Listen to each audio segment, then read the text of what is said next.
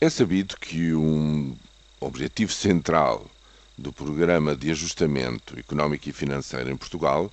que está em curso de há dois anos a esta parte, é o reganhar da confiança dos credores eh, internacionais na fiabilidade de pagamento e na, nas boas contas portuguesas, de forma a que, quanto antes possível, a República Portuguesa se possa financiar daqui para o futuro sem precisar de financiamentos assistidos, ou seja, de amigos que lhe garantem esse mesmo financiamento necessário mediante uma contrapartida de um programa, que é este programa de enormes sacrifícios que está em curso de há dois anos esta parte do nosso país. Bem, acontece que, eh, infelizmente, por um conjunto de circunstâncias,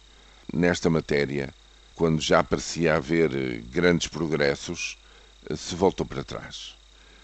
Ainda ontem, a dívida a 10 anos chega a ultrapassar os 7% outra vez, de, no fundo, essa dívida que já existe, que já está cá fora, não se trata de nenhuma emissão nova, mas a dívida secundária, que já, já existe, rende mais de 7%. A 5 anos está bem acima dos 6%, a 2 anos está acima dos 5%. São, eh, no fundo, custos absolutamente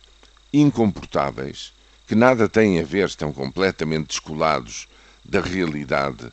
que se foi possível repor e, e restabelecer em Espanha e na Itália, por exemplo, e significa que há um novo surto de desconfiança dos credores em relação à realidade portuguesa. Eu pergunto-me porquê este novo surto. Vejo, pela evolução dessas, eh, dessa situação, vejo que a crise política no governo seguramente despoltou todo este ciclo de desconfiança, que é muito preocupante porque está ao nível, lá está, dos, do alarme, do tal limiar eh, impossível de sustentar de 7%,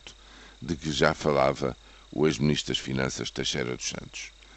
Eh, no fundo, eh, o que isto quer dizer é que ao fim de tanto sacrifício e de tantas, eh, no fundo, tantas coisas que se vão perdendo, este programa merecia ser revisto e merece ser reanalisado com todo o cuidado e com grande profundidade na oitava e nona, no fundo, ronda de revisão que vai começar dentro de dias em Lisboa.